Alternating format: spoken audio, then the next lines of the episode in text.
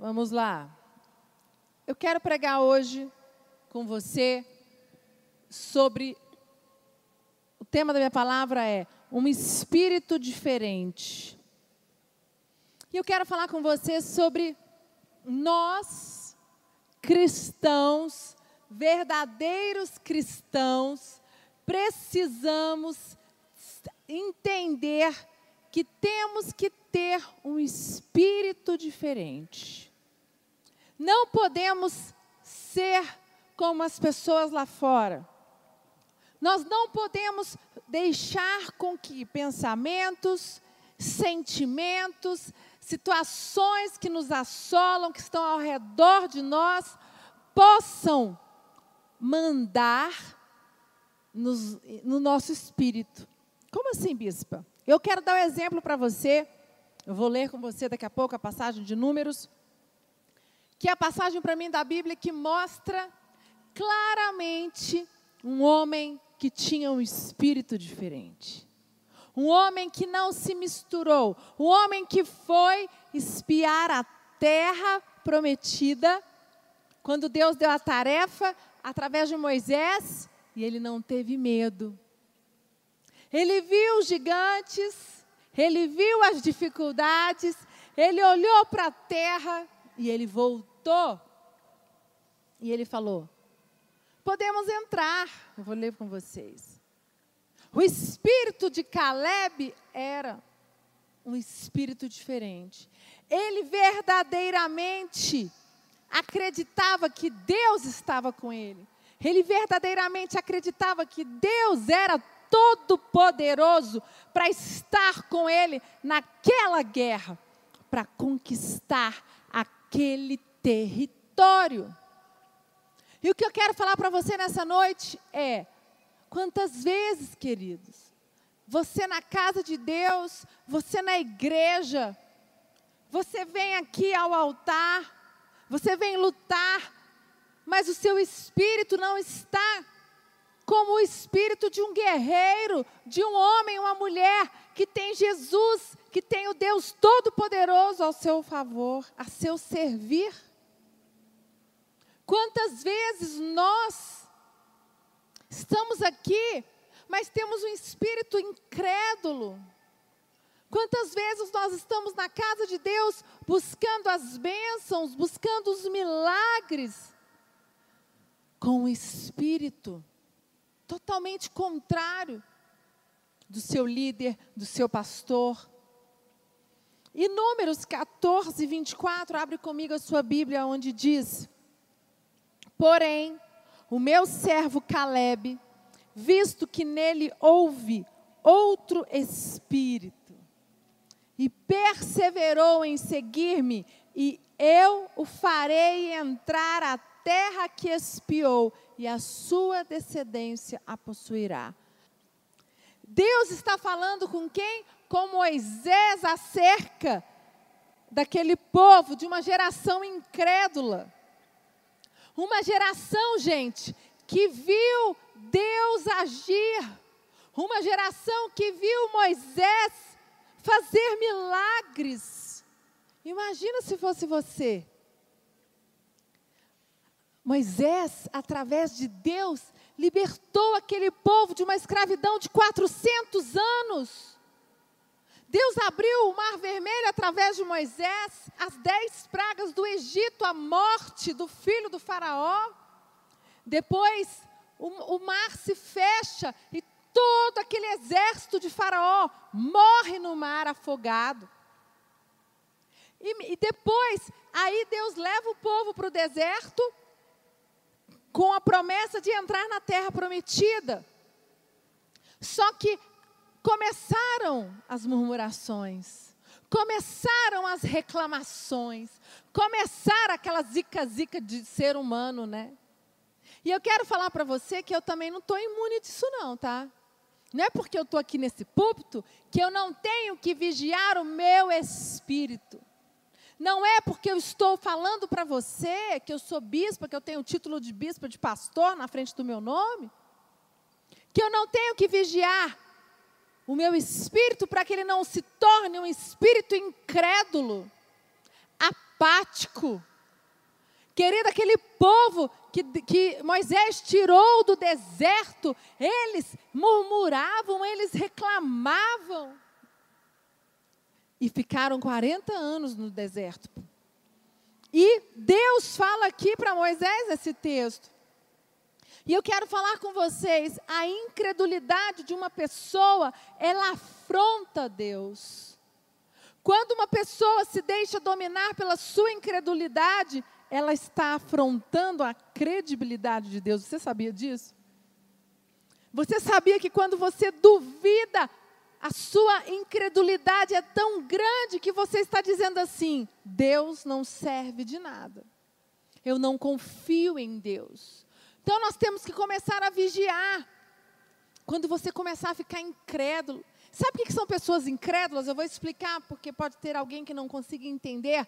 São aquelas pessoas que não conseguem acreditar na palavra, nas promessas de Deus. São aquelas pessoas que não conseguem acreditar nas promessas que Deus tem para você, Deus tem para a sua família, Deus tem para os seus filhos, Deus tem para a sua equipe ministerial. As promessas que Deus tem declarado sobre a sua vida. Quantas vezes nós estamos incrédulos? Quantas vezes nós deixamos o nosso coração se contaminar? E aí nós nem percebemos, querido, quando vemos, nós estamos assim. A gente vem para o culto, nós vamos para a célula, e aí nós escutamos o pastor, ou a pastora, ou o líder falando, e você fala: ah, isso comigo não vai acontecer. Ah, isso aí comigo é muito difícil. Vai acontecer com meu amigo, com meu pastor, com a bispa, comigo não. Por quê? não pode acontecer com você? Essa é a pergunta que eu faço para você nessa noite. Por que o Espírito de Deus não pode tocar a sua família? Por que o seu casamento não pode ser restaurado? Por que os seus filhos não podem ser restaurados? Por que a sua enfermidade não pode ser levada na cruz, onde Jesus levou todas as nossas iniquidades? Por que, que a sua equipe não pode dar uma volta de 360 graus e você crescer, multiplicar? por que, que você não pode dar uma guinada financeira na sua vida? Tenho essas perguntas para fazer para você. Por quê? Porque você não consegue crer. Porque a sua incredulidade é maior que a sua fé. E foi isso que esse povo, naquele tempo, naquela época, fez com Jesus, com Deus. Fez incrédulos, o tempo todo sem acreditar naquilo que nas promessas de Deus. E quando Moisés, Deus fala com Moisés: "Meu servo Caleb, visto que nele houve outro espírito, perseverou em seguir-me, e eu farei entrar na terra que me espiou." Querido, quantas pessoas têm experiências de frustrações. Quantas pessoas têm experiências, promessas que não foram cumpridas? Sim. Por que, que você não olha da maneira positiva e diz: se Deus não permitiu que as promessas acontecessem na minha vida, eu não estou pronto. Deus quer trabalhar algo na minha vida. E hoje eu estava gravando o programa Amor Diário todas as terças, né, nós gravamos, nós entrevistamos um casal e eu, eu fiquei muito emocionada com a história deles. Porque eles passaram muita dificuldade, eles têm nove anos de casado, são da sede. E um casal que tem um testemunho maravilhoso. A esposa, a mulher, veio de um lar extremamente pobre. Extrema, ela passou, ela falou, bispa, eu passei fome, eu passei muita necessidade. Quando eu casei com o meu marido, e nós passamos muita dificuldade nos nossos cinco primeiros anos de casamento. Mas foi muita dificuldade. Aí o Lucas perguntou: Mas vocês não pensavam em separar? Aí ela falou: Eu não pensei em separar. Porque aquilo que eu passava dentro do meu casamento era muito menor do que eu passei quando eu morava na casa dos meus pais. Ela falou, quando eu casei, ela casou, aí ela foi para a igreja, dois anos, um ano e meio de casada, ela se converteu. E ela disse, nós passávamos dificuldade, tinha dia que nós tínhamos que vender o almoço para comprar a janta. Tinha dia que o marido dela não saía de casa para trabalhar, algumas vezes aconteceu porque ele não tinha o vale transporte, não tinha dinheiro para colocar gasolina e ele já era um estagiário, já fazia faculdade e trabalhava, mas não tinha como para o estágio. E aí o Lucas falou: Isso não desanimou vocês? Eu perguntei para eles. Sabe o que ela disse para mim? Não. Porque eu só olhava para as promessas de Deus para a minha vida. Eu criei. Quando eu entrei na igreja e, e eu recebi a palavra do bispo Rodovalho dizendo: Minha filha, as tuas promessas são enormes. Deus tem grandes coisas para a sua vida. Não olhe para o seu passado, não olhe para o que aconteceu na sua vida. Guarde o seu espírito, guarde a sua fé. Não deixe que a sua incredulidade tome conta dos seus pensamentos e roube a sua fé. E ela disse: eu nunca olhei para trás, eu nunca murmurei. E hoje eles têm uma condição financeira, ele tem a própria empresa dele de engenharia, ela tem a própria empresa dela. E ela falou: Nós somos próximos. Ela disse que dá risada. Ela falou: Eu olho para trás e, ri, e somente eu, eu dou risada. E ela fala: Graças a Deus eu nunca murmurei. Graças a Deus eu nunca reclamei. E eu falei: Que exemplo. Que exemplo de fé, que exemplo de, sabe, de coração. Ela não deixou o seu coração se contaminar. É exatamente isso que eu estou falando. A incredulidade não tomou conta dela tudo de ruim aconteceu. Ela teve problemas no casamento, ela passou fome, ela não teve a viagem dos sonhos, ela não tinha dinheiro para sair com o marido, ela não tinha dinheiro para comer, ela não tinha dinheiro para comprar. Ela falou: Eu fiquei quatro anos sem comprar uma calcinha. Para uma mulher, você fica passar. Nós somos mulheres. Até porque isso gasta, isso estraga. Roupa íntima tem que ser comprada. E ela falou, bispa, eu não reclamava. Eu nunca abri minha boca para murmurar. Porque eu, eu cria, eu, eu ofertava o que não tinha no altar. Porque eu sabia que o meu Deus era um Deus todo-poderoso que ia cumprir as promessas de Deus na minha vida. Amém?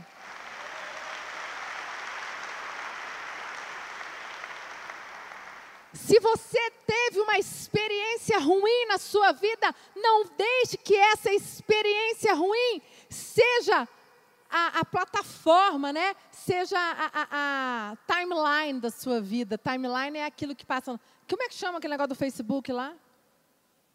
Hã? Timeline? Porque não sei se todos vão entender o que é timeline. Mas aquela, a, a, aquela a foto, a fotografia do Facebook que passa na frente lá, que todo mundo vê. Não deixe que uma situação ruim seja a estampa da sua vida. Sabe, Jesus, Ele é a verdade e a vida. E Ele veio para levar sobre si as nossas transgressões, as nossas dores. E Deus trouxe Jesus para nos dar uma segunda chance para que as promessas de Deus acontecessem nas nossas vidas. E por que, que não pode acontecer na sua, irmão?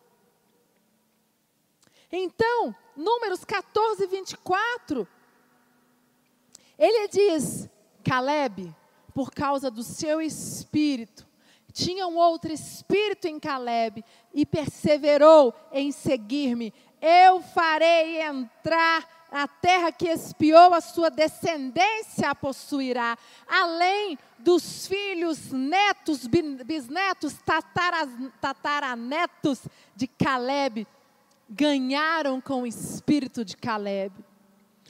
Toda uma geração morreu no deserto, mas Deus não deixou Caleb e toda a sua descendência morrer no deserto por causa do espírito de Caleb. Você tem a responsabilidade de guardar toda a geração futura da sua casa, dos seus filhos, dos seus netos. Sabe que é isso que o bispo Rodovário faz? É essas lutas que o bispo Rodovário tem em família sobre a igreja, ele está o quê? Ele falou: "Eu não aceito a igreja morrer, eu vou ver os filhos dos meus netos pregando na igreja". é guardar uma geração através da sua atitude. E, e eu quero dizer para você, nós estamos aqui falando no foco de Caleb. Josué, ele já tinha sido escolhido. Josué também entrou na terra prometida. Mas a Bíblia, quando, quando Deus fala com Moisés, Josué já estava na missão, Caleb não. Eu quero que você abra comigo lá em Números 13, 1, 23. Não, no, é, aí no 1, 23, só para mostrar para vocês, depois vocês vão anotar que eu não vou ter tempo, mostra quando Deus é, fala para Moisés mandar os espias para olhar a terra. Vai do 1 ao 23, 13, 1 ao 23. Aí coloca no 13, 25 para mim. Diz: Ao acaba de 40 dias, voltaram de espiar a terra. Caminharam e vieram a Moisés e a Arão e a toda a congregação dos filhos de Israel no deserto de Parã, a Cades, deram-lhe a conta a eles e a toda a congregação e mostraram-lhe o fruto da terra. Relataram a Moisés e disseram: Fomos à terra que nos enviaste. Verdadeiramente mana leite e mel, este é o fruto dela. O povo, porém, que habita nesta terra é poderoso e as cidades muito grandes e fortificadas. Também vimos ali os filhos de Anak. Os amalequitas habitam na terra de Negueb, os heteus, os jebuseus, os amoreus habitam na montanha, os cananeus habitam a pé do mar, da, pela ribeira do Jordão. Então Caleb fez calar o povo perante Moisés e disse: Eia, subamos e possuamos a terra, porque certamente prevaleceremos contra ela. Você pode dar uma salva de palmas para Jesus?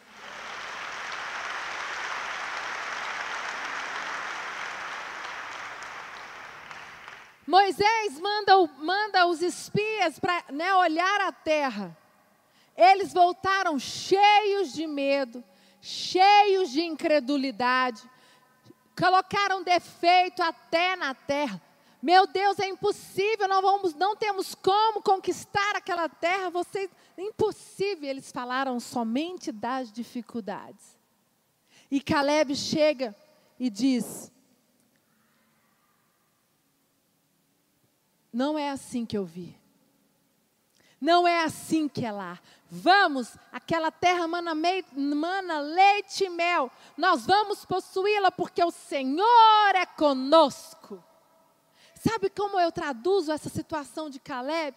Somos nós, são vocês que vêm para o altar quando o bispo, quando nós chamamos, vem para o altar receber, vem para o altar se consagrar. Aí você vem para a Terra Santa.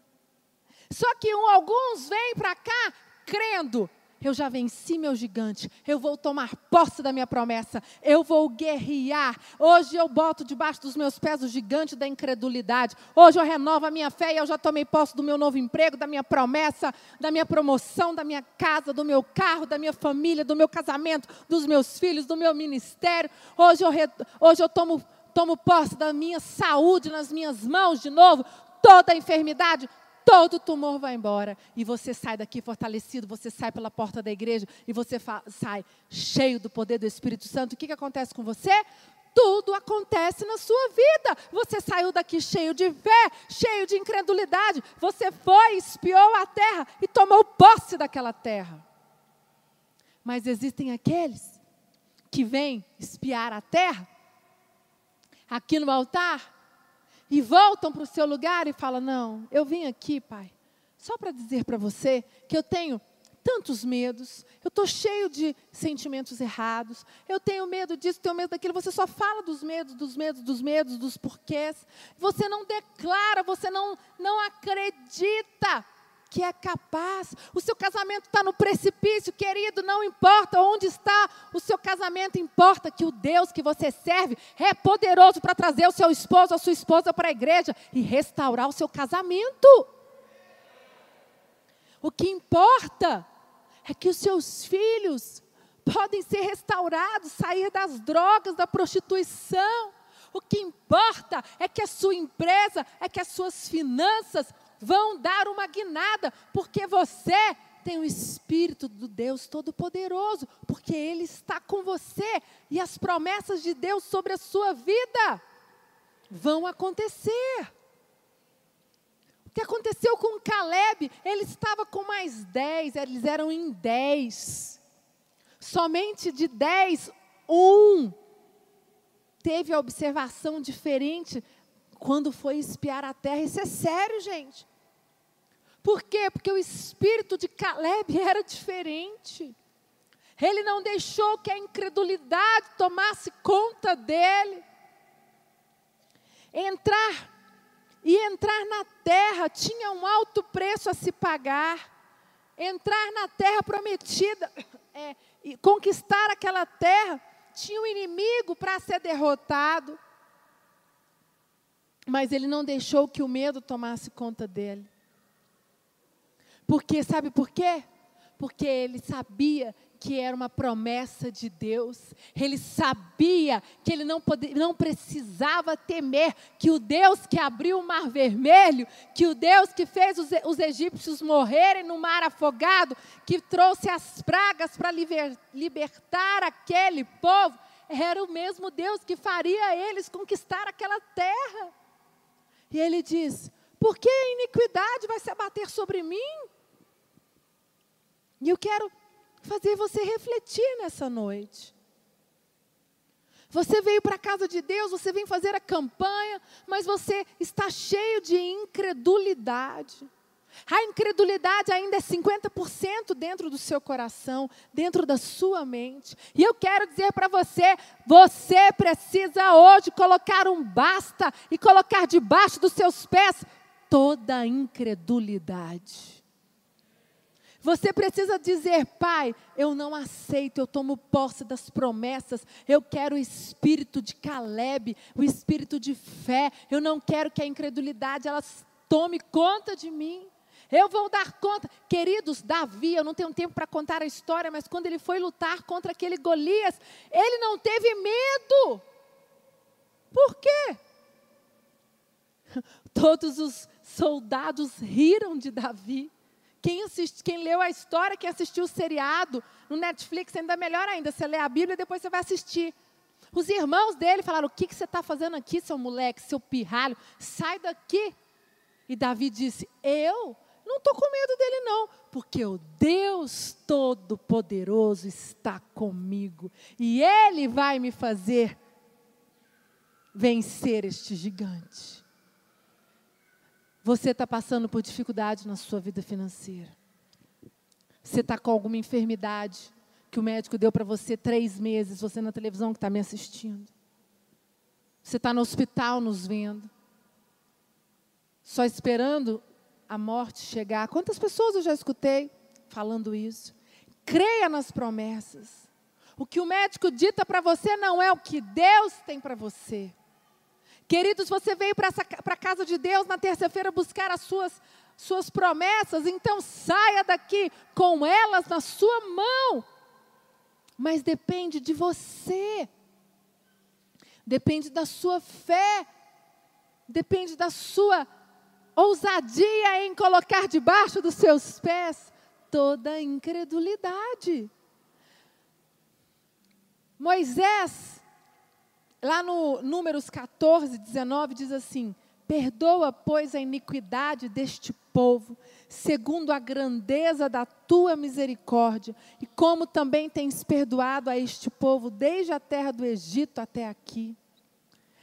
Todo dia o povo reclamava, todo dia o povo murmurava. Eu estou assistindo Moisés, a segunda temporada com Lucas, e eu falei: haja paciência.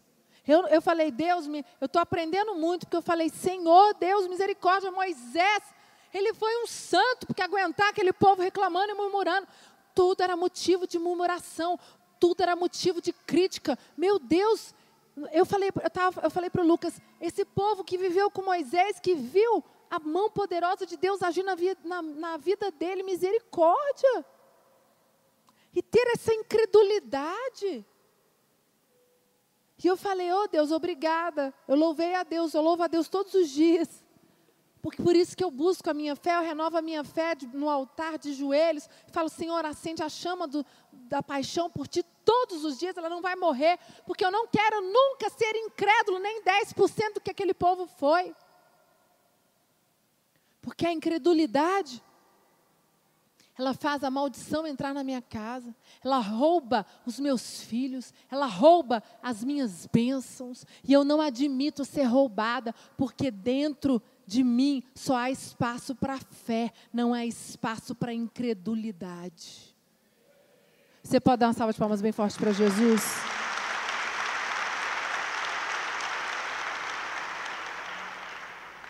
Aí Moisés fala para Deus, no 20: Tomou-lhe o Senhor, segundo a tua palavra, eu lhe perdoei. 14, 21. Porém, tão certo como eu vivo e como toda a terra se encherá da glória do Senhor, nenhum dos homens que, tendo visto a minha glória e os prodígios que fiz no Egito e no deserto, todavia me puseram à prova já dez vezes e não obedeceram a minha voz. Nenhum deles, olha o que, que Deus fala, gente, tanto que é sério isso. Nenhum deles verá a terra que com juramento prometia seus pais. Sim, nenhum daqueles que me desprezaram haverá. E eu quero dizer para você nesta noite: não faça com que essa palavra aconteça na sua vida, na vida dos seus filhos. Não deixe que a incredulidade, não despreze as promessas de Deus, não deixe que a murmuração, não deixe que, os, que o desânimo, que a falta de fé, que os problemas que estão ao seu lado, à sua direita, à sua esquerda, façam com que você murmure ao ponto de Deus dizer isso. O meu filho e a sua família e os seus descendentes não entrarão. Está amarrado.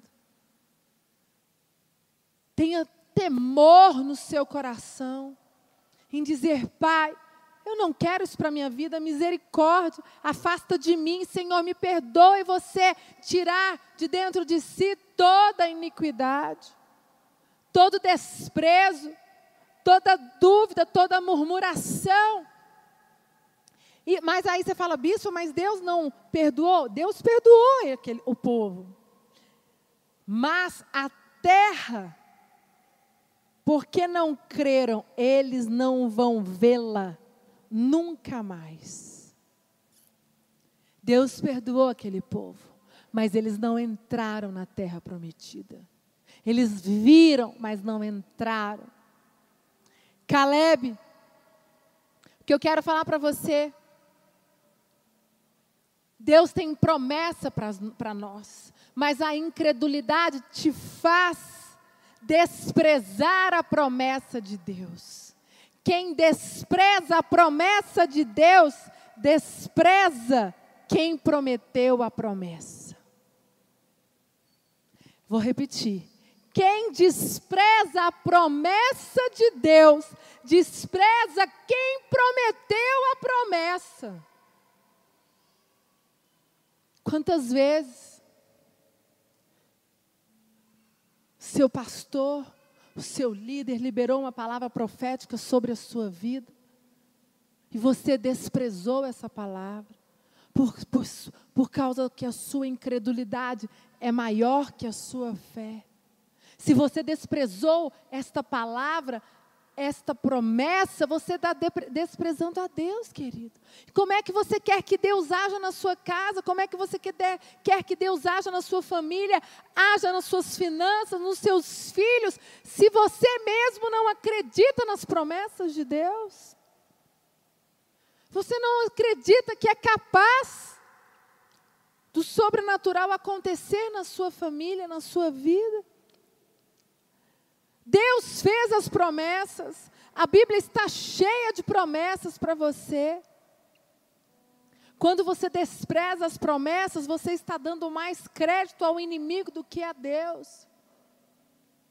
Caleb tinha um espírito difer diferente. Porque lá no 24 ele diz: ó, Porém, o meu servo Caleb, visto que nele houve outro espírito. O espírito de Caleb era diferente. E esse espírito o fez ver aqueles gigantes, ver todos os inimigos que a terra tinha, mas ele não trouxe daquela maneira. Ele disse: Vamos, porque aquela terra é a terra que Deus prometeu para nós, nós vamos possuí-la. quando você tem um, um desafio muito grande, você sabe que tem gigantes, mas não deixe os gigantes serem maiores que as promessas. Fala, é a minha casa própria, eu vou conquistá-la. É o meu casamento, eu vou conquistá-lo. São os meus filhos no altar, eu vou conquistá-lo. Não olhe para os gigantes que vão ter até lá. Olhe para a promessa que Deus tem para a sua vida, que é o fim. Creia.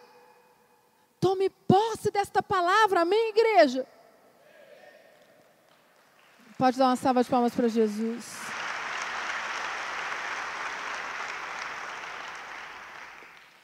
Caleb perseverou em seguir ao Senhor.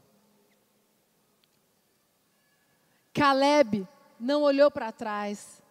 Caleb venceu seus medos. Caleb, ele falou: se Deus é comigo, eu posso. Se Deus é comigo, eu vou conquistar. Eu queria que você fechasse os seus olhos agora. Queria fazer uma ministração com vocês. O Espírito Santo me diz que existem muitas pessoas que vêm fazer as, que estão aqui fazendo a campanha. Mas vocês estão como aquele povo, vocês estão vendo a terra prometida, só vendo os gigantes. A sua incredulidade ainda é maior que a sua fé. E eu queria te chamar você vir aqui na frente. Eu queria convidar você a vir no altar e você tocar e dizer: Pai, eu deixo aqui toda a minha incredulidade nesta noite. Pai, eu deixo aqui, eu não aceito mais. Eu estou sendo roubado.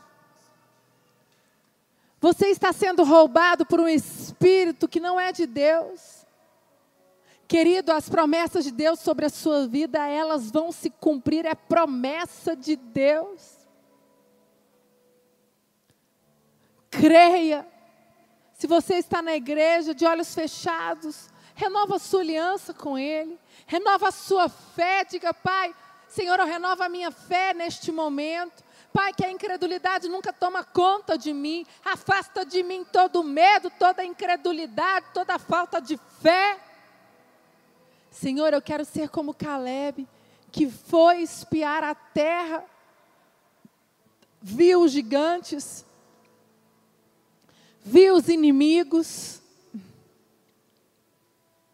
mas ele não teve medo, porque ele sabia que Deus era com, com ele. Ele sabia que as promessas de Deus eram maiores.